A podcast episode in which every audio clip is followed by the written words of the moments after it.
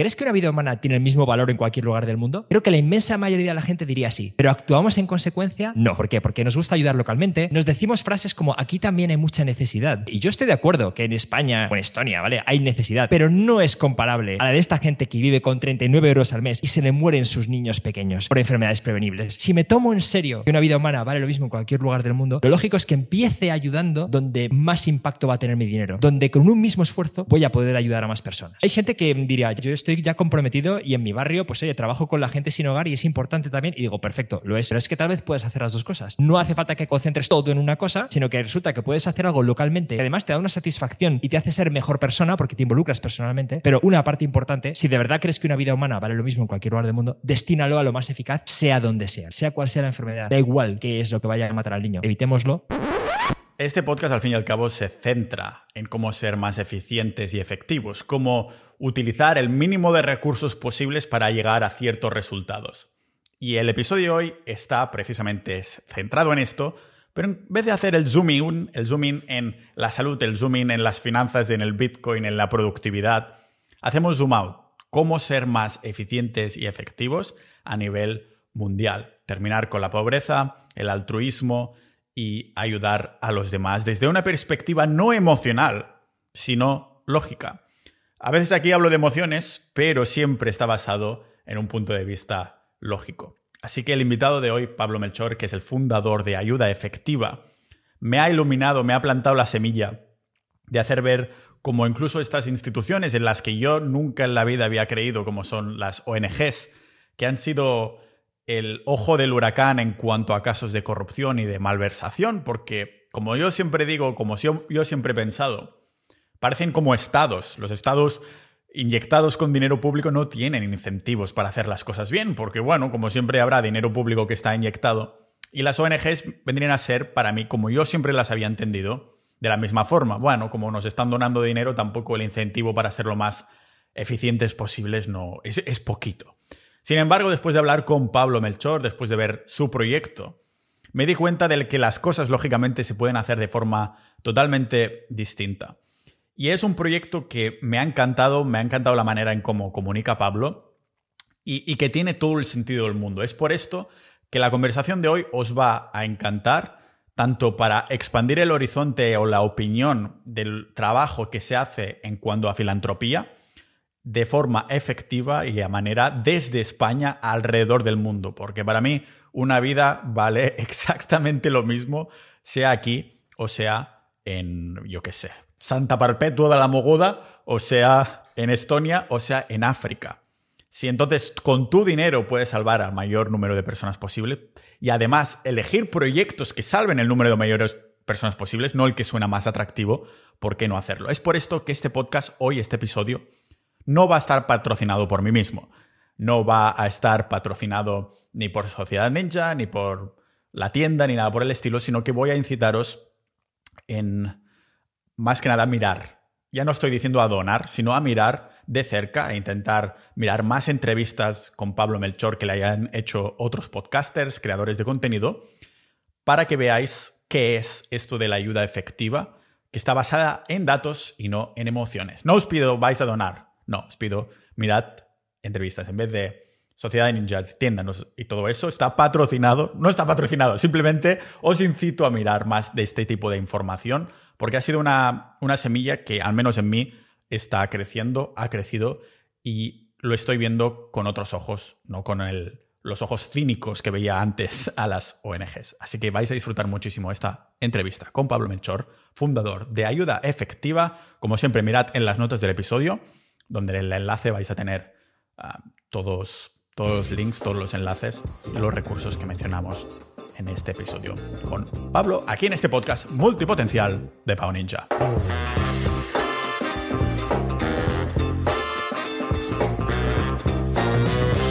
Ya sé por dónde empezar la, la, conversación porque había unas noticias que no sé si habrás visto últimamente. ¿Conoces el youtuber MrBeast? Eh, Mr. Beast, sí, sí, sí, El tema de los pozos. Exacto, voy a ir por ahí exactamente. Bueno, si quieres, coméntanos tú qué has visto, que es básicamente esto, ¿no? Que ha hecho 100 pozos ah, en África para hacer un pedazo vídeo que es el youtuber más suscrito del mundo. Tiene 200 millones de suscriptores o alguna cosa así. Claro, la polémica ha sido hostia, este señor con dos millones y medio ha hecho 100 pozos en África que ha ayudado a no sé cuántos cientos mil personas, pero después la ONU que recibe no sé cuánta financiación, 15 mil millones o alguna cosa así, no ha hecho ni nada parecido, ¿no? ¿Cuál es tu perspectiva con esto? ¿Atacamos directamente? Sí, sí. vale, vale, perfectamente. Pues a ver, yo creo que se pueden hacer muchas cosas cuando vamos a lo práctico y que las grandes organizaciones a veces se pierden en la burocracia.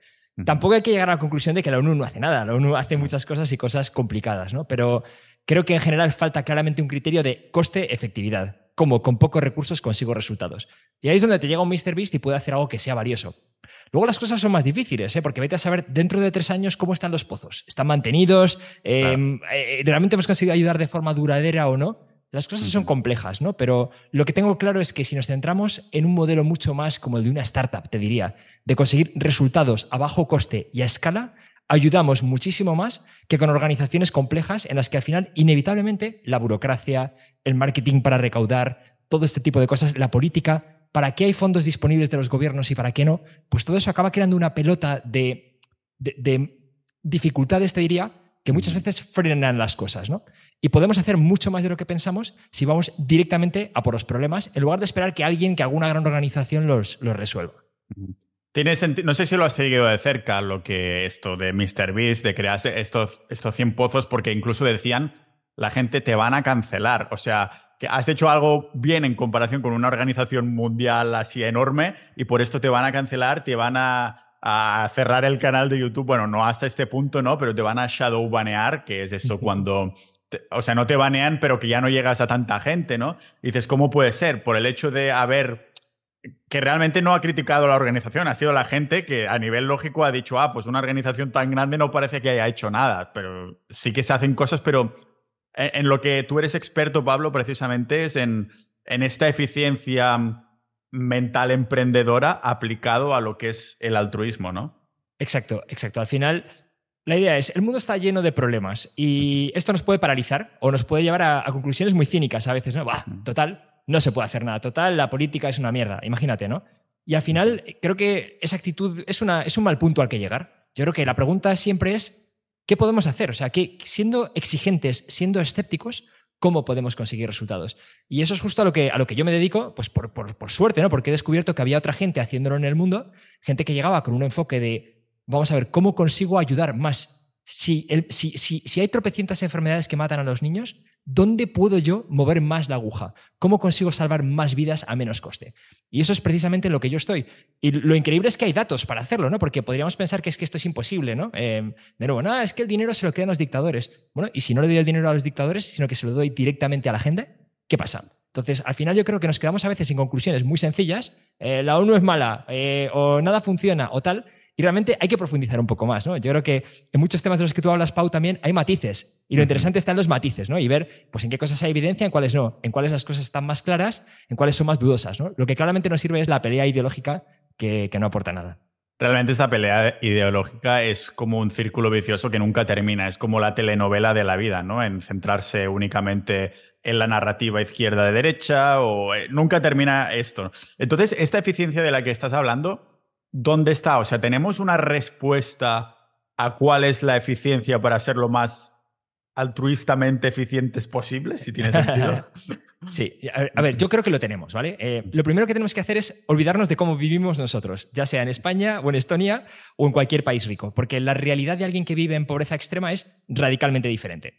¿Vale? Para hacernos una idea, pobreza extrema es el equivalente a si yo te doy 39 euros al mes, te lo doy al principio del mes y te digo, tira, Pau, y tienes que pagar alquiler, comida. Bueno, evidentemente es que no vas a poder hacer nada, ¿no? Bueno, pues esa es la situación en la que viven cientos de millones de personas. Entonces, todo lo que nosotros imaginamos respecto a qué funciona, respecto a qué no, hace aguas en la práctica. ¿Cómo conseguimos ser eficientes, y efectivos? ¿no? Al final, paso uno es ir allí para entender de verdad los problemas. Y por suerte hay un grupo de economistas del desarrollo que en lugar de estar en su torre de marfil, en un despacho en Harvard, se van a Sierra Leona a vivir seis meses, vuelven al año siguiente seis meses y hacen estudios que no son de grandes teorías de cuáles son las causas de la pobreza. Este es un problema del sistema, tenemos que modificar el capital. No, no, no, ellos van allí y dicen, vamos a ver, ¿qué necesita esta gente? ¿Cuáles son sus grandes problemas? ¿Qué opinan ellos? ¿Y cómo se pueden resolver de la forma más barata? Y descubren cosas increíbles, ¿no? Increíbles. Pues, por ejemplo, a veces que simplemente dar dinero a la gente que vive en pobreza extrema es una de las cosas más efectivas que podemos hacer. Curiosamente, yo creo que caemos en la arrogancia, ¿no? Pensamos que, oye, somos unos tíos con medios y demás y deberíamos tener la capacidad de resolver muchos problemas. Pero normalmente la gente más pobre sabe exactamente lo que necesita. Y si tú les das dinero, la evidencia dice que lo utilizan mucho mejor que como tú lo utilizarías. Cada uno lo utiliza de forma diferente. tú podrías llegar y decir, no, yo es que me voy a ir a construir eh, hornos a Tanzania y le voy a dar a cada uno una cabra. Ya, pero es que a lo mejor el problema de una familia es que eh, su hijo está enfermo y necesita un tratamiento. El de otro es que él es albañil y si tuviera una bicicleta podría ir a trabajar un poco más lejos y ganar más. El de otra persona es que el techo se le está cayendo y si lo cambia por latón en lugar de chamizo, le cambia la vida. ¿no? Entonces, tomar nosotros desde aquí esas decisiones por ellos es un error garrafal. ¿no? Entonces, primera vía para la eficiencia es llegar allí, entender los problemas, escuchar y ver cómo podemos ayudar realmente a la gente. Eh, idealmente, darles las herramientas para ayudarse a ellos mismos. Lo que pasa es que no es esta idea de enseñar a pescar porque nosotros no sabemos si necesitan pescar, a lo mejor ya saben pescar y lo que necesitan es una cabra, ¿vale? Entonces, realmente hay que comprobar en cada caso qué necesitan. Ya veo, realmente esta pobreza tan extrema, ah, claro, lo que estabas comentando ahora a mí me venía a la idea, por ejemplo, la idea de homeless, ¿no? Cuando vas caminando por la calle, a todos, o yo creo que la mayoría, nos pasa por la cabeza, mira, podría ayudar, pero sé que seguramente se lo va a gastar en alcohol o en drogas o en lo que sea. ¿Es comparable? O sea, realmente mm, esta Claro, lo que estabas explicando tú me imaginaba la típica, típica, lo que ha enseñado la televisión, familia de África, ¿no? Que no tiene dinero, que tiene que caminar cuatro horas para obtener agua sucia o algo así. Mm, y después lo traía, lo comparaba a nivel mental ahora cuando lo comentabas con el homeless, con el sin techo, ahora que estabas hablando de techos también. Em, ¿Realmente se puede aplicar la misma ley mental? O sea, decir... Ah, si estoy pensando en la familia de África, tenía, tendría que actuar de la misma modo, modo que cuando veo el homeless. Claro, e, es interesante. Vamos, yo creo que lo primero es que ese escepticismo de qué va a pasar con el dinero, diría que es sano. ¿vale? Lo malo es si nos quedamos ahí. seguro que, si decimos seguro que ya vamos mal, ¿no? Seguro que se lo van a gastar en alcohol. Entonces, lo interesante es ver ese escepticismo de nuestro mundo, de nuestro mundo rico, si es aplicable igual cuando damos, gente damos dinero a la gente que vive en pobreza extrema. Y es una pregunta buena y que hay que hacer. Entonces, la clave es no llegar a una conclusión teórica, sino comprobarlo en la práctica. Y esto se ha hecho se lleva siguiendo a la gente a la que se ha dado dinero durante ya más de 12 años y el gasto en alcohol, tabaco o cosas que diríamos, eh, mira, yo esto no es lo que quiero financiar, es mínimo, es un porcentaje ridículo. Y lo que encontramos es que en la práctica la gente utiliza el dinero para cosas importantes, cada una diferente, pero abrumadoramente lo utilizan para cosas importantes. Entonces, para mí esta es la clave, ¿no? Es, eh, está bien, está bien tener el escepticismo, pero contrastémoslo con la práctica para ver qué ocurre. Y por otro lado, es verdad que la situación de una persona sin techo en, un país como España no se parece en nada a la persona que vive en pobreza extrema, ¿no? Porque los medios que hay alrededor, la sociedad que rodea a esa persona es radicalmente distinta. Y además, en pobreza extrema, las decisiones son de corto plazo rabioso. O sea, eh, hay un ejemplo muy bueno que es el de, las, el de las vacunas, ¿no? Hay madres que no llevan a vacunar a sus hijos y completan el calendario por el coste que supone para ellas llevarlos. Y, oye, ¿cómo es que supone un coste llevar a un niño a vacunar? Bueno, pues porque si vives en pobreza extrema, por ejemplo, tú no ingresas una nómina al final de mes. Cada día sales al mercado, vendes unas tortillas de algún tipo de cereal que has hecho en casa y según cómo te vaya, ese día se cena o no se cena. Entonces, claro, ahora vete a un centro de salud que no sabes si estará abierto, que está lejos, que tu hijo está bien, te dicen que es importante esto de las vacunas, pero tú no lo sabes realmente, ¿no? Lo que sabes es que hay hambre y hay necesidad, ¿no? Entonces, nosotros procrastinamos con cosas un poco tontas, ¿vale? Y a lo mejor aplazamos para mañana el, ejercicio HIT porque nos da pereza, pero las consecuencias son muchísimo menos graves que cuando en pobreza extrema te ves obligado a elegir entre salud, por ejemplo, medicina o comida, ¿no? Entonces, nuestras intuiciones suelen ser poco trasladables, aunque al final ese aspecto humano, por ejemplo, de la procrastinación, en el fondo se repite siempre estés donde estés, ¿no? Es curioso, es una mezcla. Sí. en estas estos análisis y comprobaciones que comentas que los economistas que están destinados al altruismo están, están mirando y demás, también se ha comprobado el, otro extremo, es decir, también se ha comprobado si funciona o no funciona el dar comida, el dar cereales o cosas ya físicas que la mayoría de nosotros estamos más vendidos en la idea de voy a dar alimentos al banco de comida porque estoy dando alimentos y así me aseguro que no están comprando el alcohol que decíamos, ¿no? O sea, ¿está comprobado si funciona y si funciona menos en comparación con el dinero? Sí, está comprobado que es mala idea dar cosas en general, ¿vale? Y esto es muy sorprendente para la gente porque se sienten más seguros donando algo, pero, pero imaginemos la situación, ¿no? Eh, eh, y pongamos el ejemplo de Ucrania, que a lo mejor es un poco más cercano, ¿no? Oye, tal, Ucrania, refugiados, qué historia tal. Vamos a enviar comida. Bueno, vamos a ver, a lo mejor enviamos garbanzos y resulta que es que allí hay ya toneladas de garbanzos. Y lo que faltaba, tal vez, era manta. Pero no tenemos ni idea porque estamos actuando, estamos cogiendo los bártulos en casa o pasándolos por el supermercado y enviando cosas.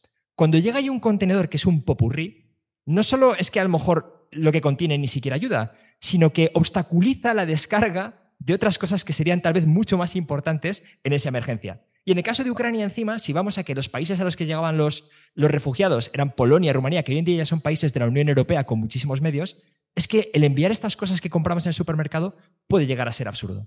Mm. Llevémoslo a África, por ejemplo, ¿vale? Ha habido muchos programas de entrega de comida. ¿Qué ha ocurrido? Que la gente, por ejemplo, no quiere solo comida, porque como te comentaba antes, ¿no? Uno lo que necesita es curar a su hijo y otro necesita pues unas gallinas más, ¿no? Entonces, cuando llega, llega alguien de la ONU y reparte sacos de trigo, a veces lo que ocurre es que te encuentras que la gente vende la mitad de los sacos que les han dado para tener dinero para otras cosas, pero lo vende a un precio inferior a lo que le costó a la ONU comprarlo. O sea, imagínate el derroche. Wow. Tremendo. ¿Y el derroche a qué se debe? Pues simplemente a tomar las decisiones a miles de kilómetros de distancia sin entender las necesidades. Entonces, pensar que nosotros somos muy listos, conocemos muy bien la debilidad humana y entonces vamos a elegir exactamente qué damos a la gente, es un gran error, es un gran error. Y lo que tenemos que hacer es, pues como te, como te comentaba antes, ¿no? Vamos a ver qué nos dice la evidencia si yo dejo que sea la gente la que decida a qué destinar su dinero, ¿no? Y nos dice que funciona. Un tema muy interesante que se me está ocurriendo es que, claro, estamos hablando también Ah, desde un aspecto de personas que ya están donando, ¿no? Me gustaría que me dieras un poco tu, tu, opinión general en cuanto a la cultura del donar. O sea, una persona a lo mejor nos está escuchando y dice, me parece que tiene todo el sentido del mundo, voy a dar cash. Sin embargo, es que yo no he dado en la vida y aún ni siquiera estoy vendido en el hecho de que tendría que explorar qué alternativas son mejoras, a quién tendría que donar para que donen lo que acabo de donar y lo gestionen ellos y tal, ¿no? Entonces, tengo claro que en distintas culturas hay distintas maneras de, ver esto, ¿no? Algunas culturas son mucho más individualistas, otras es simplemente en la familia, en otros es, pues, no sé, sí que está, siempre están como yo que se destinan X parte del dinero. Creo que en el mundo de la inversión, todo el mundo que se ha leído estos libros sabemos la, regla del 10 de 10, ¿no? De das 10, ah, ahorras 10, gastas 10, etc, etc, etc. ¿Cuál es tu opinión general en cuanto a más que nada, la pregunta que quiero decir es, ¿por qué deberíamos donar y a qué donamos? Sí, sí, sí. Eh, a ver, el, por qué eh, es la primera, son, buenas preguntas, ¿vale? La primera, vamos a por el por qué. Mm, y casi te empezaría por los argumentos a veces en contra, ¿no? De, de, oye, mira, yo, esto no es mi culpa. Yo entiendo que esta gente está mal, pero no tiene nada que ver conmigo. ¿Por qué yo voy a tener que donar, por ejemplo, ¿no? Entonces, pensamos a veces que nuestras obligaciones morales si tenemos o no una obligación moral depende de si tenemos culpa, de si somos los culpables, ¿vale? Pero yo creo que tenemos que dar totalmente la vuelta a esa ecuación. Y la pregunta es si tenemos suerte. Entonces, eh, hay, un experimento mental que llaman el velo de la ignorancia, ¿no? Entonces, esto viene a ser, básicamente, básicamente, si te coloco delante de un mapa mundi, un globo terráqueo, ¿no? Eh, le empiezo a dar vueltas, te digo, cierra los ojos y pon el dedo. Y vas a nacer donde toca el dedo. ¿Querrías hacer ese experimento? ¿Vale? Creo que ninguno de nosotros que tenemos nuestros problemas, por supuesto, y nuestros retos, pero creo que ninguno de nosotros querríamos hacer ese experimento porque lo más probable es que acabemos en un sitio bastante peor que donde hemos nacido. Entonces, mm. eso ya nos indica que hay algo en el mundo que no, que no tiene buena pinta porque desde luego la igualdad de oportunidades o de posibilidades no está ahí. ¿no? Yo no cuestiono el esfuerzo individual, lo que cuestiono es desde qué punto partes. ¿no? Entonces, a mí personalmente, por ejemplo, eso me lleva a pensar, oye, yo no tengo el mérito de haber nacido en España. Yo me lo puedo haber currado después, puedo haber hecho bien las cosas, puedo ser un tío trabajador, pero yo no tengo el mérito por haber nacido en España. Entonces, si me ha tocado esta lotería, parece lógico que si me preocupan los demás, ¿vale? Otra cosa es que diga, no, mira, es que yo creo en el individualismo extremo y creo que así es como voy a alcanzar la felicidad. Bueno, lo primero es que la evidencia, toda la evidencia nos dice que eso no es así, que el, el humano como individuo aislado de los demás no existe, ¿vale? Somos un animal social y nos importan los demás de una manera u otra, ¿vale? A veces la evolución nos, lleva a sitios un poco... nos, engaña, ¿no? pero, pero lo cierto es que la conexión con los otros es algo absolutamente natural y evolutivo. Entonces, si nos importan mínimamente los demás, parece que tiene sentido que una parte de la suerte que hemos tenido la distribuyamos. Y si nos decidimos a distribuirla, aquí la clave es hacerlo con cabeza además de corazón, que es algo que, no puedo repetir suficientes veces, ¿vale? Es curioso como gente que es extremadamente cuantitativa en su trabajo, ¿no? Mide todas sus métricas o en el ejercicio, ¿no? Imagínate el Excel subiendo peso, carga progresiva, lo que sea. De repente llega la hora de ayudar y se guía por historias conmovedoras. Y esto no está mal, ¿vale? La historia conmovedora puede ser lo que genera la empatía que nos lleva a actuar. Pero si elegimos solamente por qué historia suena más triste o cuál nos están poniendo en la tele a todas horas, lo normal es que malgastemos nuestro dinero de una forma terrible. Y e igual que en cualquier otro aspecto de la vida, cualquier, en las inversiones, en la gestión de una empresa, e, existe lo que se llama un coste de oportunidad. Si yo hago una cosa, ¿qué estoy dejando de hacer? Si dono a voleo al que ha sido más pesado con un chaleco por la calle, esa, ¿cómo de probable es que esa sea la mejor opción de lo que podía hacer con mis donaciones? ¿no? Entonces, mm, vale, yo creo que si nos paramos a pensar cinco minutos, es bastante lógico esperar que no todas las formas de ayudar sean igual de buenas y que si elegimos una mejor, realmente el impacto de nuestra ayuda será muchísimo mayor. Haremos realidad aquello a lo que nos llevaba la emoción. ¿no? Entonces, bueno, este es un salto que muy poca gente hace, pero creo que es esencial. La siguiente pregunta es, claro, bueno, pero menuda movida, ¿no? ¿Cómo, ¿Cómo sé yo a qué donar? Bueno, pues es que por suerte ahora ya, en el 2023, tenemos los datos que nos dicen qué es lo más efectivo que podemos hacer con nuestro dinero. Y eso es increíble, porque es una oportunidad brutal para usar bien una parte de nuestros recursos y no solo que el dinero llegue, sino que llegue, obtenga resultados y los obtenga bajo coste. Creo que me da pie perfecto a que nos expliques un poquito sobre, sobre tu proyecto. A mi modo de entender, es como que hacéis vosotros de gestor. Es decir, yo a lo mejor quiero ser lo más eficiente posible y eh, mi, única, mi único trabajo, si quiero donar y quiero que este dinero esté bien destinado, es encontrar un, entre comillas, gestor que diga, mira, yo te doy el dinero y ya tú haces porque yo sé que tú vas al modo analítico y no tanto al emocional. Coméntanos un poco tu, proyecto y si realmente esto está dirigido a cómo lo entiendo, lo estoy entendiendo yo. Sí, sí, sí. A ver, es bastante acertado. Yo añadiría el matiz de que somos un gestor sin sorpresas. O sea, nosotros ya antes de donar te decimos ahora mismo para qué vamos a utilizar el dinero. En base a toda la investigación que tú no te tienes que leer. Pero intentamos ser muy transparentes y que todo el mundo sepa qué va a conseguir donando antes de donar. Incluso después de donar enviamos un informe de impacto trimestral que te dice qué es lo que has conseguido hasta el momento. ¿no? Vale, entonces dicho esto, rebobino. Eh, como decía, ahí fuera hay investigación muy buena que nos dice qué es lo más efectivo para ayudar a los demás. Pero claro, ¿quién conoce esto? Nadie. Es complicado, hay cifras, hay cálculos, hay que tomar decisiones. Bueno, nosotros procesamos la mejor investigación que hay fuera y buscamos evaluadores independientes. O sea, yo nunca me fío del dato que daría una ONG en su anuncio. Directamente lo ignoro me voy al evaluador que de verdad ha mirado las cifras en detalle, profundizando, los ha auditado hasta el fondo, los ha seguido en el tiempo durante años. Entonces, esos datos que me da ese evaluador independiente, que no se queda nada, ¿vale? No, no tiene ningún interés en que yo financie un proyecto otro, son aquellos de los que me fío. Cogemos la mejor investigación y la hacemos disponible para un donante español con deducción fiscal en España, que también es interesante, porque puedes o bien conseguir más con el mismo dinero, o bien conseguir lo mismo que vas a conseguir costándote menos, porque resulta que te ponen una parte en los impuestos, y lo dirigimos a los proyectos que sabemos que en cada momento salvan más vidas con un menor coste. esa es la actividad fundamental. Entonces, la mejor investigación al alcance del donante español con un clic. la forma más popular que tenemos de donar, lo que elige la mayoría de los donantes, lo llamamos precisamente el Fondo Salud Global, y de ahí esto encaja mucho con la idea del gestor. Y lo que hacemos es, tenemos una especie de, de depósito que se va llenando con donaciones y trimestralmente el 100% de lo que ha entrado en ese depósito lo volcamos a los proyectos más efectivos en ese momento. Eh, esto no cambia cada día, cuáles son los proyectos más efectivos. ¿vale? En, tres años ha habido dos cambios en la composición del fondo. Pero es importante porque sabes que estamos siguiendo la investigación y que si resulta que aparece un nuevo programa incluso más efectivo que los que teníamos o alguno deja de ser tan efectivo porque imagínate que nos acercamos ya a resolver el problema, ¿no? Siempre hay rendimientos decrecientes, es más difícil a lo mejor conseguir el mismo resultado. Pues nosotros siempre recomponemos el fondo para enviar el dinero a lo que más ayuda en ese momento. entiendo, claro, que entonces se basa primeramente también en esa transparencia que viene ya desde el primer paso, ¿no? Ya sabes a qué va a ir destinado el dinero, no es a, iba a decir a fondo perdido, no es a, moral perdida de, ostras, sí, voy a confiar en que será un proyecto, no, sino que ya está todo analizado, además los números están a nivel, si me puedes dar algunos ejemplos de proyectos para hacerme una idea, porque claro, digo, ostras, me pregunto a nivel curiosidad cuáles serán eh, proyectos que, han decidido, pues aquí hemos analizado que esto es lo más eficiente que podemos hacer ahora mismo con el dinero, ¿no? Sí, sí, sí, fenomenal. Yo te diría, la línea base para mí es esa de dar dinero a la gente en pobreza extrema, ¿vale? Tenemos un programa que hace precisamente eso.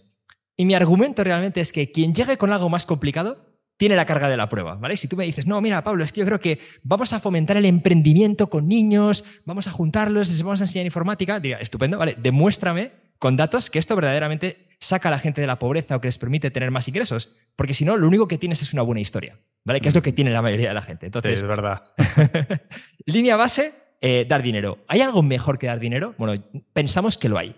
Eh, ¿Por qué? Si preguntas a la gente más pobre del mundo qué es lo que más valora, Oye, ¿cómo valorarías que no muera tu niño pequeño? Bueno, rebobino un momento aquí. En países de la Unión Europea, que muera un niño de menos de 5 años es un dramón. Lo normal es que ninguno de nosotros lo vivamos, que un niño de menos de 5 años cercano muera. Pero si ocurre va a ser un drama inolvidable. ¿Vale? Si a alguien se le muere su hijo, su sobrino, simplemente un vecino en el bloque en el que vives. O sea, se te ponen los pelos de punta de imaginarlo, ¿no? imaginar cómo estarían los padres, eh, día de luto en el colegio. Sería horrible. Bueno, pues resulta que esto ocurre todos los días de manera rutinaria sin salir en las noticias. Vale, cuando vas a la gente más pobre del mundo y les preguntas, oye, ¿qué te importa más? ¿Que no se muera tu niño pequeño o tener el doble de ingresos el año que viene? Y es una pregunta legítima, ¿no? Porque a lo mejor podrías pensar, oye, tal vez la gente, si asumes que sabemos muy poco ¿no? de cómo es vivir en pobreza extrema, a lo mejor pensamos, oye, tienen ya asumido que los niños se mueren como algo que ocurre, ¿qué se le va a hacer? Y a lo mejor valoran más tener ingresos. No. Te dicen que valoran 100 veces más que no muera su niño pequeño eh, el año que viene, ¿no? En lugar de tener el doble de ingresos. Es lo que más valoran por encima de todo. Entonces, esto es lo primero, ¿vale? Yo creo que no, no podemos pretender llegar y enseñar a la gente lo que debe querer. Tenemos que escuchar. Y nos dicen, oye, mira, esto es algo que yo quiero. Perfecto. Bueno, resulta que por un tema de asimetría de información y de medios, nosotros tenemos la capacidad de evitar que mueran sus niños. Porque lo que mata a los niños pequeños en, los sitios más pobres no es el cáncer, ¿vale? No es, no, no es como el que te para con el chaleco para investigación porque hay una enfermedad difícil. No, no, no son enfermedades que sabemos evitar y simplemente no están ahí los recursos. ¿Vale? A mí, por ejemplo, siempre hay un tema que me pega duro, que es la malaria. O sea, todos los días muere el equivalente a dos aviones jumbos llenos de niños de menos de 5 años por malaria. O sea, yo, es que digo, imaginemos el escenario, imaginemos que te levantas por la mañana y telediario, se ha estrellado un jumbo lleno de niños de menos de 5 años. No se hablaría de otra cosa, ¿vale? Pero por la tarde otro. Joder, al día siguiente por la mañana otro. Al día siguiente por la tarde otro, ¿vale? Esa es la escala de la malaria, pero sin ocupar ni un solo titular. Oye, es que esto es muy difícil de evitar. ¿E-, ¿Es que es muy caro resolver la malaria? No, 5 euros por mosquitera. Y 5 euros no es por mosquitera comprada, es mosquitera comprada, distribuida, ha llegado allí, se ha enseñado a la gente a utilizarla. Y no solo eso, alguien ha vuelto al cabo del tiempo para comprobar si la mosquitera seguía ahí, si se está utilizando correctamente. O sea, esto es todo el proceso bien hecho. 5 euros. Eh, otra opción, sitios donde la malaria solo pega durante unos meses del año, temporadas húmedas en las que hay muchos más mosquitos. Bueno, pues llegas y ni tests ni leches, para entendernos. Tratas a todos los niños. Increíblemente barato, 7 euros por niño tratado. Y es altísimamente efectivo. Otras cosas increíbles, vitamina, ¿vale? Para nosotros las vitaminas, yo siempre digo, es el anuncio de Redoxón cuando llega el invierno, ¿no? Que se supone que va a prevenir el catarro, ¿no? Pero en los países más pobres hay, por ejemplo, en algunas zonas tal deficiencia de vitamina A que cada año entre 250.000 y 500.000 niños se quedan ciegos. ¿vale? Se te seca tanto el ojo que acabas perdiendo la vista. Empiezas a no ver de día ¿vale? y al final acabas perdiendo la vista. Y los que están tan mal ya tienen el sistema inmune tan dañado que acaban muriendo la mitad al cabo del año. ¿vale? Esto es un dramón. Vitamina A, oye, es que es muy caro. Un euro de tratamiento al año por niño. Llegar y dos veces al año una gota en la boca. Entonces, esa gota en la boca reduce la mortalidad por todas las causas un 11%. O sea, es brutal. Es brutal, porque es que la situación es tan diferente a la que estamos acostumbrados nosotros, ¿no? Que ya tenemos nutrición aceptable. Ya nuestro problema es el exceso de nutrición, ¿no? Más que, más que otras mm. cosas, ¿no? Pero una gota que cuesta un euro al año tiene un efecto en la salud brutal. Y el otro tema es el de los incentivos a vacunación, ¿no? Que, comentaba antes. Eh, hay madres que son tan pobres que para ellas llevar a su hijo a vacunar es, es un coste inasumible. Bueno, pues esto se se verificó primero en la India y se les daba un incentivo a las madres que era un saco de lentejas. O sea, eh, eh, imagínate la situación que darte una bolsa de lentejas del Mercadona es suficiente para que ya te compense llevar a tu hijo a vacunar. Y si completaban todo el calendario de inmunización, unas bandejas de latón. ¿Vale? Pues eso es suficiente para que ya compense. En el norte de Nigeria lo que se hace es se da efectivo directamente y es algo así como dos euros por visita. Un coste ridículo. Pero son las enfermedades más mortíferas, ¿vale? O sea, porque aquí podríamos pensar, eh, no, patentes, las farmacéuticas. No, no, no, no. O sea, las vacunas están ahí, ¿vale? Las que están probadas de toda la vida, pero es que mm, las madres no pueden permitírselo, ¿no? Bueno, pues estos programas, malaria, suplementación de vitamina A, eh, vacunación, salvan vidas a un coste bajísimo, ¿vale? Calculamos que entre cada 3.500 y 5.000 euros donados a estos programas salvan una vida, Que podríamos pensar, oye, oye, es caro salvar una vida. Mira, en España, si un tratamiento te va a dar un año más de vida, imaginemos que tú tienes 60 años, tienes una enfermedad y hay un tratamiento que te va a dar un año más de calidad de vida. Si cuesta entre 20.000 y 25.000 euros, se aprueba. Y aquí lo que estoy diciendo es que por entre 3.500 y 5.000 euros no solo protegemos de la enfermedad a un huevo de niños, ¿vale? O sea, divide entre el coste de una mosquitera o del tratamiento de vitamina A, sino que además salvamos vidas. Y al final esto lo que implica es que cualquiera de nosotros puede salvar vidas. O sea, si yo dono mm. regularmente, al final de mi vida, pues no sé cuántas vidas habré salvado, pero yo que dono a saco, te diría, a lo mejor termino que, que, que he salvado 40 vidas, ¿vale? Imagínate. Entonces, es, en el fondo es, puedo, yo digo que puedo salvar más vidas que un superhéroe. Y, se me ocurren pocas cosas mejores que hacer con esos últimos, ya según cuánto ganes, llámalo mil euros, los últimos mil euros que ganas al año, o los últimos diez mil, o si eres directivo del Santander, los últimos cien mil, ¿no? Los que sean. Pero realmente puedes regularmente tener un impacto enorme en este tipo de actividades que hacen lo más importante para la gente más pobre, que es que no se mueran sus niños. Claro, realmente eh, cuando pasáis todos estos informes trimestrales y demás, el hecho de que sea cuantificable también ayuda mucho a la persona de, decir, hostia, tiene sentido lo que estoy haciendo, ¿no? Me acuerdo cuando estábamos en la secundaria, toda mi clase, bueno, cada clase de todo mi instituto apadrinaba al niño, ¿no? Y cada X meses nos llegaba una carta y había un encargado de la clase que después hacía la respuesta y tal, ¿no? Y dices, hostia, es que el, incentivo es una carta que no sé si habrá sido el director de, mi instituto, que, que a lo mejor se queda el dinero ese pachuches o lo que sea, ¿no? Me lo estoy inventando lógicamente. Y me acuerdo además que el niño de un pueblo de Latinoamérica que se llama Putumayo, porque se ve que llovía mucho en mayo y decía, oh, Putumayo, no sé qué, y se, quedó el nombre del pueblo, que lo busque la gente. Bueno, yo no lo busqué nunca, a lo mejor no existe y eh, sí que nos vendieron la historia. Pero realmente todos estos informes que pasáis y todo, debe ayudar mucho, ¿no? No sé si hay me imagino incluso más caso de recurrencia en cuanto comparado con la típica ONG de personas que dicen, ah, pues ah, como veo que tal, pues voy a ir renovando, voy a ir donando para llamar así. Ah, en comparación, estoy especulando simplemente, ahora me dices si estoy en lo cierto o si se sabe o no se sabe, de en las típicas ONGs que te venden muy bien la historia, te viene el fuego ese de, hostia, tengo que dar, donar dinero, pero el siguiente mes ya se olvida la gente. Exacto. No vuelves a saber nunca qué pasó con tu dinero. Es, uno de los grandes problemas. Eh, mira, yo siempre digo que jamás te parará alguien por la calle con un chaleco de ayuda efectiva para pedirte que des dinero y jamás te llamará alguien por teléfono para pedirte que subas tu cuota.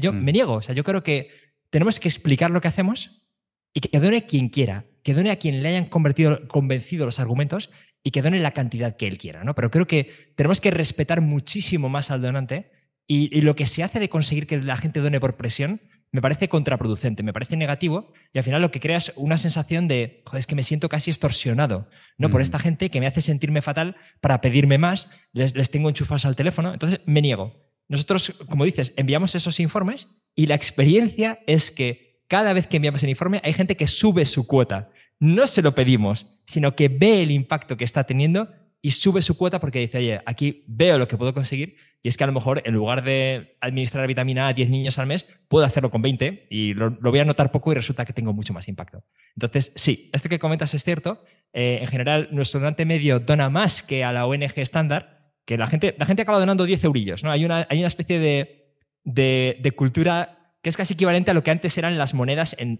cuando la gente iba más a, a, misa, las monedas que se echaban al cestillo, ¿no? Pues en el fondo eso se ha quedado para las ONGs, que yo creo, yo personalmente creo que es poquísimo, ¿no? Yo creo que lo suyo es pensar en un porcentaje de tus ingresos, el que sea, de forma que cuando te va mal, boom, automáticamente reduces lo que das, pero cuando te da bien, automáticamente subes, buscar un porcentaje en el que te sientas cómodo y hacerlo de forma, de forma efectiva.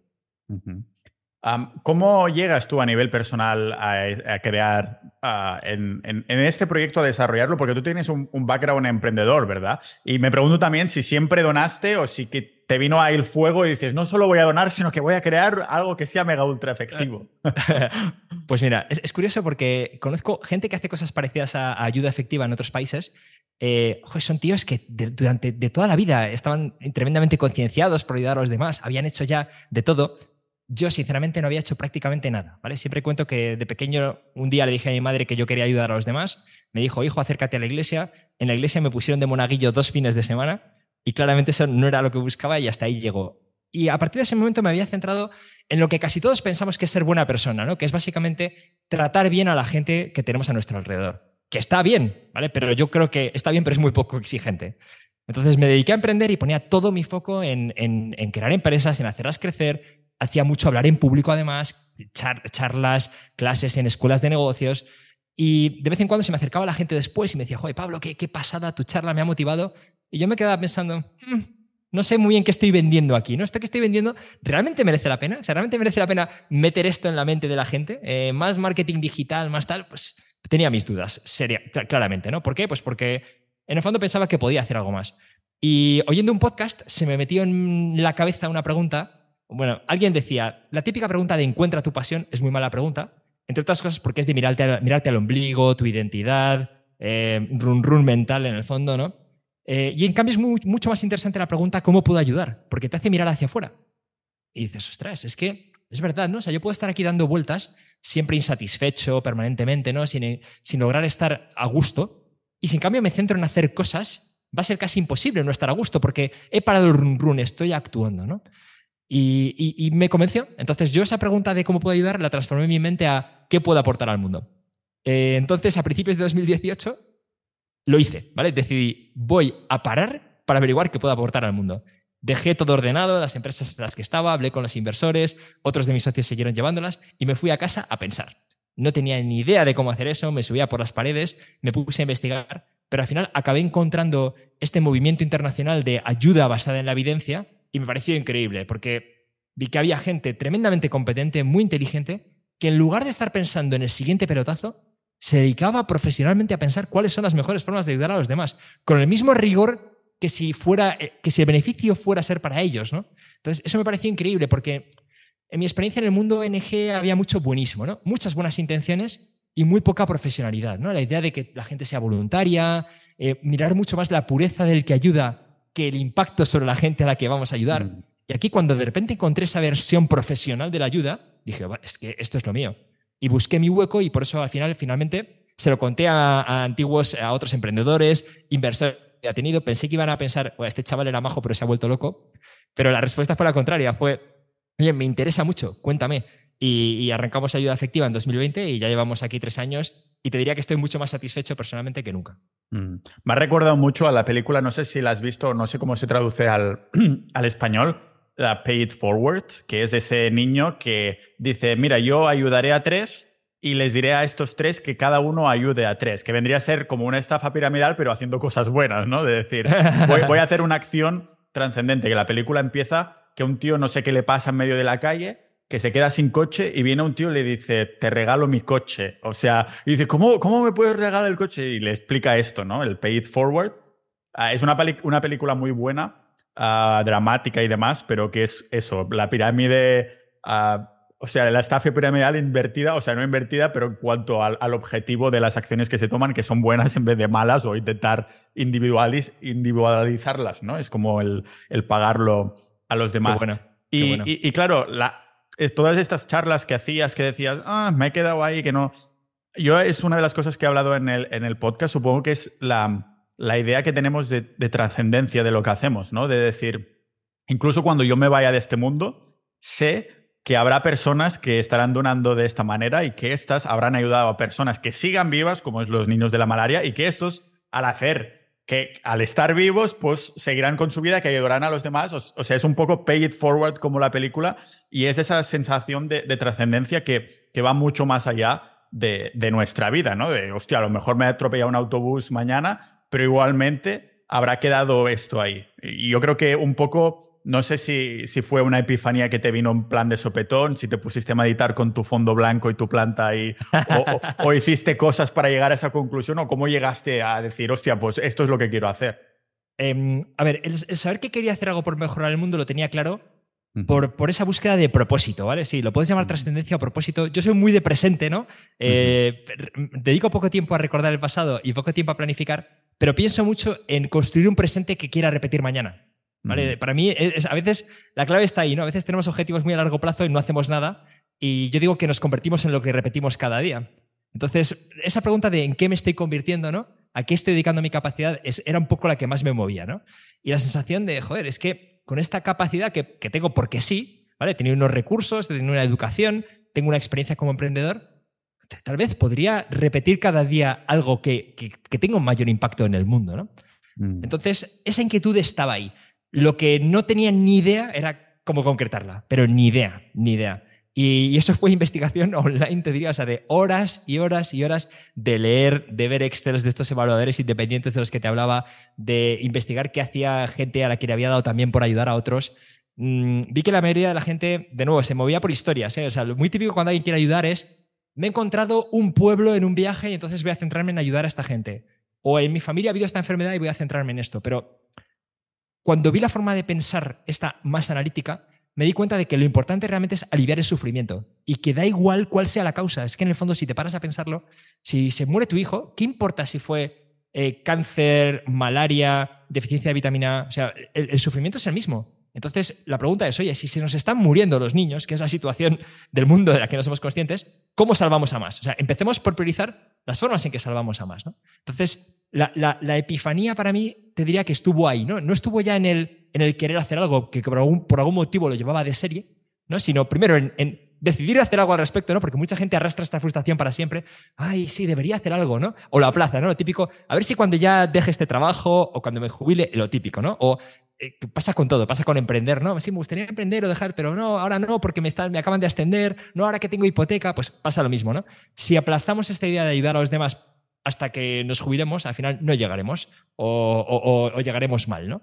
Entonces yo creo que ponerse ya fue lo que, lo, que, lo que fue diferente y encontrar que había herramientas para hacerlo bien, ¿no? Eso fue lo que, lo que realmente me, pareció increíble, ¿no? Lo que transformó mi forma de pensar. Eso me acuerda también de una entrevista que vi de Warren Buffett, el, el inversor, que la entrevistadora eh, le decía, ya, pero es que todo este dinero que ahora que estás tan filantrópico, no se lo decía exactamente así, Mm, está muy destinado fuera, ¿no? Podrías ayudar más a la gente de aquí de Estados Unidos y él dijo, pues verás, quizás sí, pero para mí una vida vale lo mismo aquí que en otro país. Y si mi dinero, claro, su mente de inversor, analista, economista, lo que sea, se puso en el, si un dólar me puede salvar 100 vidas en África, ¿para qué tendría que destinar un dólar aquí si solo me va a salvar una vida? No sé si lo ves con, con los mismos ojos. Sí, sí. Yo siempre suelo decir que si yo me paro por la calle con un micrófono y pregunto a la gente, oye, ¿crees que una vida humana tiene el mismo valor en cualquier lugar del mundo? Creo que la inmensa mayoría de la gente diría sí. Pero actuamos en consecuencia, no.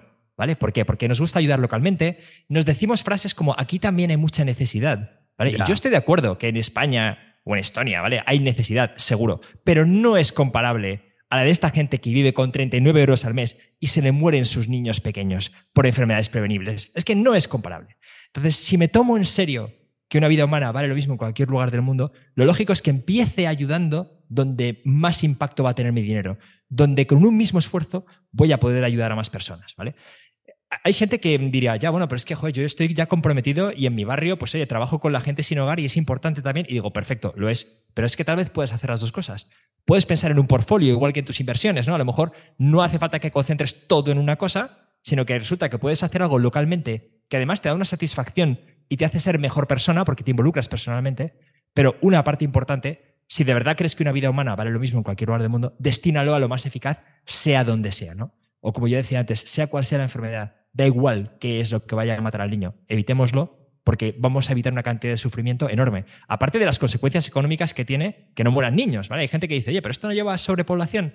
No, no, no. La evidencia dice que en cuanto la mortalidad infantil se reduce, las mujeres tienen menos hijos porque ya cuentan con que van a sobrevivir. No piensan que, tienen que, tener ocho para que tres puedan ayudar en, la pequeña, el pequeño huerto de la familia. No, no, no. Puedo tener tres y además los tres resulta que pueden ir al colegio en lugar de solo uno.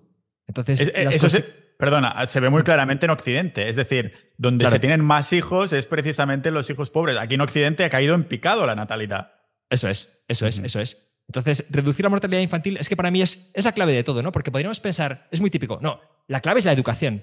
Vale, vale, enfermedad, la clave es la educación, pero para eso hará falta lo primero que el niño llegue. Es que si el niño ha muerto antes de cumplir los cinco, ¿qué educación? ¿Vale? O si llega malnutrido, ¿no? Y no tiene la capacidad ya de aprender porque su cerebro no se ha desarrollado adecuadamente, ¿no? Entonces, creo que, por desgracia, estamos en una situación en la que hay que priorizar. O sea, en el fondo esto se parece mucho más al triaje de un hospital, ¿no? O de una catástrofe, en que es que tenemos, tenemos, podemos ignorarlo, ¿no? Podemos no pensar en ello. Pero si nos paramos a pensar en ello, oye, es que habría que priorizar, ¿no? Y empezar primero por lo más dramático y ojalá, ojalá dentro de 15 años mm, ya las vacunas de la malaria sean eficaces y fantástico, podamos dedicarnos al siguiente problema menos importante. Y ojalá salvar una vida cada vez sea más caro. ¿no? Sería una señal buenísima. Ojalá ayuda, ayuda afectiva se extinga. O sea, yo, yo, digo que nuestro objetivo es la autodestrucción. O sea, ojalá esto no haga falta para nada. Yo sería feliz. ¿Y por qué crees que ayudamos más en local? La gente que está donando, ayudando, ¿es porque lo ven con los ojos? Es decir, porque, claro, vosotros mm. también pasáis un informe. Sí que se ve con los ojos, pero no. Supongo que esto ayuda a que haya estas recurrencias que, que comentabas, ¿no? Pero el hecho de que la gente diga, ah, no, es que aquí ya hay problemas supongo que es que, claro, África te queda como muy lejos, ¿no? A lo mejor el fuego este de las ONGs te viene cuando te enseñan las fotos o los vídeos o te viene, te viene el tío del chaleco y entonces te lo pone ahí en ese momento, pero el día de mañana se te olvida. Supongo que es por el hecho de, de cómo distanciados o cercanos estamos con, con, cada una de estas acciones, ¿no? Claro, yo creo que es, es, inevitable que evolutivamente estamos programados para que nos importe lo cercano. Y lo mm. lejano casi lo más probable, de hecho, es que sea un enemigo, ¿no? Los otros esa otra tribu que es casi un peligro antes que, un otro humano como nosotros. ¿no? Entonces, eh, esta forma de pensar va muy en contra de, nuestra biología evolutiva. Pero, pero, yo lo que explico es que eh, eso lo que tenemos que hacer es saberlo y después decidir qué hacemos con ello. ¿no? Mm. Em, la biología evolutiva nos lleva a querer comernos seis trozos de tarta de queso. Pero en cuanto aplicamos la razón, decimos, oye, sí, sí, sé que todo el cuerpo me pide comérmelos, pero es mejor que no lo haga, ¿no? Y tomamos una decisión aplicando razón o racionalidad, digamos, después de ese primer impulso, ¿no? Pues aquí ocurre lo mismo. Oye, mi impulso va a ser que me importe lo que veo y lo que no veo. Lo sé. Vale, entonces ahora, como lo sé, ¿qué hago? Tengo una decisión. ¿Vale? Puedo hacer scroll al siguiente vídeo de TikTok o puedo a lo mejor plantearme las cosas y decidir que voy a hacer algo distinto, ¿no? Eh, entonces, yo lo que busco en el fondo es que la gente se cuestione estas cosas y que e idealmente que tome decisiones al respecto. Supongo que el hecho de tomar esta decisión tan lógica a la hora de, ayudar, de donar, también sirve, ¿no? Como narrativa o como historia. O sea, es decir, no tiene por qué ser malo la historia o el storytelling de un proyecto eh, en sí mismo si está acompañado también de la razón, ¿no? No sé a, nivel ayuda efectiva cómo lo hacéis. Entonces, si utilizáis esta misma narrativa de, mira, que además te vamos a pasar los informes, es todo usando la lógica, y esto es la única apelación a las emociones que estamos haciendo juntado con la lógica. No sé si vais por ahí o cómo os, dais a, conocer en este sentido para apelar a que las personas donen a, algo como esa ayuda efectiva. Sí, a ver, son buenas preguntas. Em, yo lo primero que te diría es que nuestro donante es diferente al donante medio, ¿vale? Yo a veces digo, ¿nuestro donante quién es? La persona que cuando la emoción y la razón entran en conflicto a veces por lo menos elegiría la razón, ¿no? No siempre mm. se dejaría llevar por la emoción del momento. Eso es clave. Mm, dicho esto, estas ideas no son fáciles, ¿vale? Llevamos tú y yo un buen rato hablando y, siguen surgiendo matices, ¿no? Entonces, este tipo de formatos en que se puede hablar con mm. atención durante un rato es lo que permite o lo que nos da la oportunidad de que la gente se cuestione estas ideas, ¿no? Entonces, yo siempre digo que nuestro donante no dona por persuasión, en el sentido de ese te estoy tocando las teclas emocionales, ¿no? Sino que dona por convicción, ¿vale? Después de ir los argumentos dice, joder, es que, es que tienen razón y ya no puedo ignorarlo. Eso es lo que me pasó a mí, ¿eh? O sea, yo leí los argumentos y dije, joder, es que, es que tiene razón.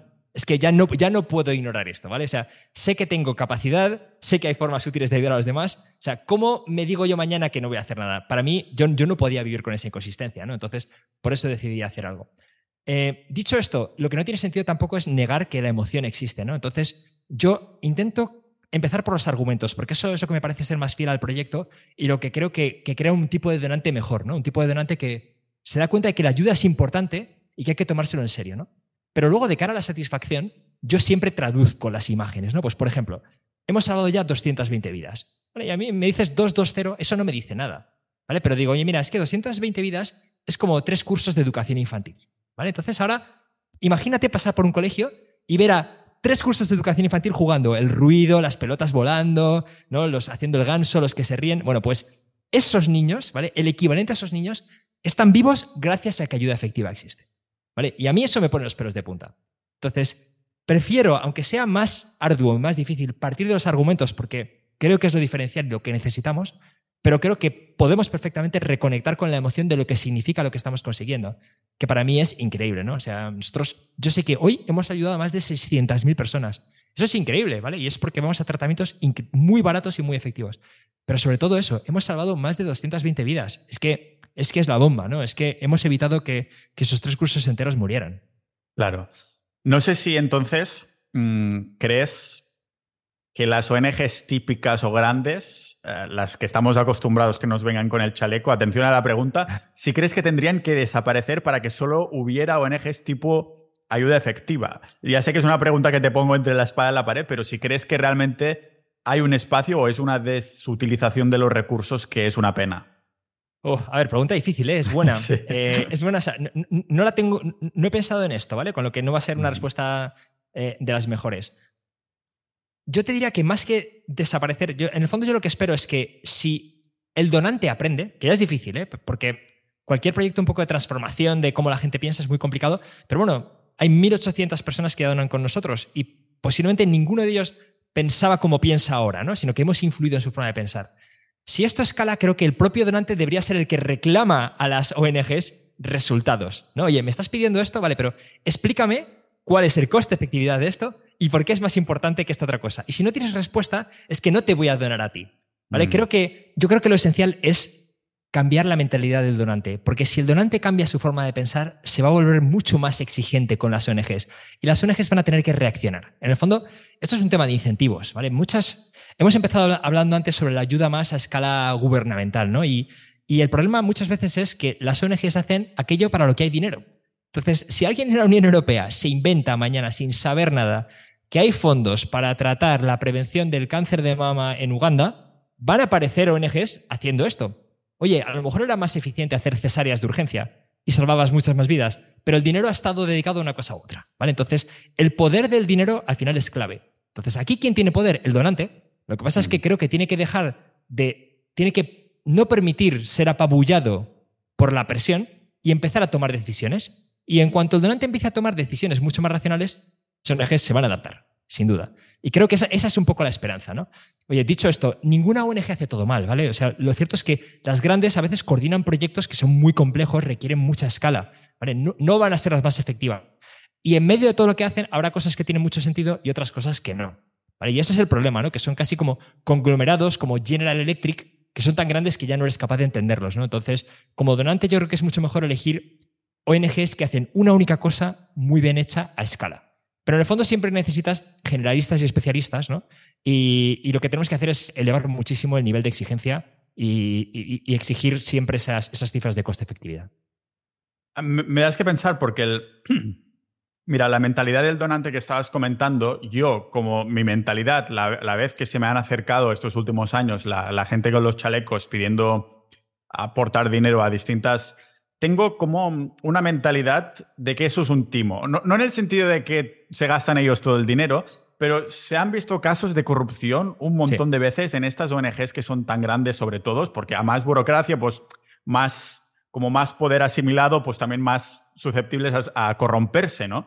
Y, y, casi que las he etiquetado como de Estado. Para mí, el Estado, como mm. más grande sea, pues también más corrupción, ¿no? Porque en el sentido, estás dinero de los otros y, entonces no hay incentivo para hacer las cosas bien. Por ejemplo, en las empresas públicas de España todas están quebradas y seguirán quebradas porque no hay incentivo para hacer las cosas bien. Elon Musk, por ejemplo, el cabrón pues inventó el cohete que, que vuelve a ponerse de pie así. Vuelve, ¿por qué? Porque la NASA cuando tenía pues era es puramente dinero público, no tienes el incentivo de reciclar los cohetes, podemos construir de nuevos porque el gobierno nos está pagando más cohetes, ¿no? Pero viene Elon Musk, empresa privada, y claro, siempre he pensado, por mi mentalidad liberal, pues que el Estado es un mal gestor. Entonces las ONGs para mí son como una versión eh, de, mira, como nos dan, están ingresando dinero, sí que cuesta que haya donaciones, pero no deja de ser que no has generado tú. Entonces, como parece que venga caído del cielo, aunque hay detrás sus campañas de marketing y todo esto, parece que hay como menos incentivo. Entonces, ¿cómo cambias la mentalidad del donante? ¿Es, por ejemplo, el hecho de venir a los podcasts una de las maneras o hay otras maneras que los donantes crees que se van dando poco a poco que necesitan ser más eficientes o efectivos, que siempre estoy confundiendo la palabra, en, en, cambiar esa mentalidad? Sí, vamos a ver. Yo creo que, a ver, siendo realista, creo que es muy difícil que la ayuda efectiva sea una norma cultural de masas, ¿vale? Es muy difícil. Pero porque no ocurre en ningún otro ámbito, ¿no? O sea, pensemos cómo la gente vota, ¿no? La gente no vota por una decisión racional, analítica, partidos, consecuencias, no, vota a su bando, ¿no? Los míos o los otros. Entonces, en el fondo aquí creo que tenemos que esperar lo mismo a nivel, a nivel más, más población general, te diría, ¿no? Pero aún así creo que hay un subsegmento pero que en un país de cuarenta y pico millones es mucha gente, ¿vale? Creo que hay un subsegmento que sí que va a tomarse el tiempo. Entonces, los podcasts han demostrado ser una vía increíble. ¿Por qué? Porque la gente que escucha podcasts como el tuyo, primero, es capaz de mantener la atención sobre un tema durante más de los 15 segundos de un vídeo de TikTok. Entonces, eso ya es clave. Puedo seguir una conversación. La gente que escucha podcasts normalmente quiere cambiar de opinión, ¿vale? O sea, la gente no escucha podcast para oír todo lo mismo que ella piensa repetido. Eso ya lo tienen en WhatsApp o en algunos canales de Telegram, imagínate, ¿no? Pero aquí no, aquí la gente descubre ideas nuevas. Lo ideal de, el mejor episodio de podcast es ese que sales y dices, ¡fua! O sea, es que me ha explotado la cabeza, increíble, y ahora ves el mundo de forma diferente, ¿no? Entonces, este tipo de formato claramente es el que necesitamos más. O sea, yo, esto ya, aparte, me, me salgo del tema, pero cuando pienso en lo que más ha aportado a mi vida en estos últimos no sé, 15 años, te diría que ha sido podcast. O sea, todas las ideas de cosas que yo he incorporado a mis rutinas, a ese presente que repito cada día, bueno, incluso ¿por qué acabé metido en esto? Fue por un podcast, ¿no? Entonces, la conversación en profundidad es esencial, pero también tenemos que ser realistas y saber que no va a permear en todo el mundo, ¿no? Pero es que no necesitamos que todo el mundo cambie. ¿vale? Yo creo que si simplemente conseguimos que ese subsegmento de gente que es capaz de escuchar, que quiere cambiar de opinión, que quiere aprender, que quiere replantearse las cosas, las cosas perdón, esté expuesta a estas ideas, el impacto va a ser enorme. Y, seguimos siendo pequeños, oye, 1800, pero es que empezamos con uno, que era yo. ¿no? Entonces, eh, a lo mejor el año que viene es 18.000 y el siguiente 180.000. Y hay gente que piensa, bueno, pero esto es solo una gota del océano. Y yo digo, mira, te aseguro que para la, cada una de las madres de esos 220 niños que no han muerto, eso no era una gota del océano, era lo más importante de su vida. ¿no? O sea, que un problema sea muy grande no dice nada sobre el valor de reducirlo, reducirlo, reducirlo y reducirlo. ¿no? Y ese es el proyecto en el que, en el que estoy. Total, el, una de las, de las cosas de estas que crea esta mentalidad de, donación que miramos las ONGs típicas como algo malo, eh, como tal, es que también habían salido hace unos años algunas estadísticas que decían, mira, es que la pobreza con el dinero que se ha dado se podría haber erradicado cinco veces, ¿no? Mm, ¿Cómo, cómo respondes a algo así? ¿Es simplemente por esta mala gestión o es que las estadísticas fallen? Bueno, hay una mezcla, ¿vale? Es, por un lado, los datos dicen que la pobreza extrema se ha reducido radicalmente de 1990 hasta ahora pero brutalmente, ¿vale? Algo así como de 1.900 millones a 600, 700 millones de personas. Pero si profundizamos, ¿vale? Los datos siempre son arma de doble filo, ¿vale? Necesitas datos, pero necesitas someterlos a unos cuantos análisis, ¿no? Gran parte de esa reducción se debe al desarrollo económico en China y la India, ¿vale? No es la ayuda humanitaria. Mm. Dicho esto, ¿la ayuda humanitaria no ha conseguido nada? No, no es verdad. Ha conseguido muchas cosas, pero podría haber sido muchísimo más efectiva, muchísimo más eficiente. Si hablas, eh, hay un tío muy interesante, Rory Stewart, te lo recomiendo. Este fue director de la ayuda al desarrollo del gobierno británico, que son de los que mejor hacen estas cosas, ¿vale? Los noruegos, los británicos mm, ponen cabeza en, la forma de ayudar, no sueltan dinero así a cosas que suenan bien, ¿vale? Bueno, pues este dice que si volviera a ser eh, director de desarrollo, enviaría el 100% del presupuesto a cash transfers, ¿vale? Él dice, todas estas cosas que hacíamos mucho más complicadas eran un derroche pero dice, sin, robar, ¿vale? Te pone un ejemplo muy bueno. Imagínate que hay un proyecto. A ver, dice, hay niñas que no van a clase cuando tienen la regla en los países más pobres porque hay un tabú muy grande respecto a la menstruación, primero, y segundo, porque no hay un baño, no hay un sitio al que puedas ir si de repente estás en medio de clase con la regla. Entonces, oye, parece lógico, oye, vamos a crear más baños, parece un buen proyecto. ¿Cómo se hace esto en una organización internacional? Coges unos cuantos ingenieros, arquitectos occidentales ¿vale? Y te gastas 80.000 euros en el, en, el, proyecto, ¿vale? Resulta que el proyecto cuando llegas al terreno ni siquiera funciona, ¿vale? Pero ya se te dio la mitad del presupuesto. Con lo que compras unos materiales un poco más baratos y al final acabas construyendo cuatro baños. Imagínate que hubieras dado 80.000 euros a las comunidades para que construyeran baños. Te habrían construido 100 en la mitad de tiempo, sabiendo exactamente qué tipo de baño necesitan. Mm, o sea, es que el impacto al final se, se queda esa idea de que nosotros podemos hacerlo mejor y vamos a meter mucho estudio, mucho análisis Pero no del bueno, no del comprobar que funciona, sino de dirigir nosotros con nuestras manazas estos proyectos, ¿no?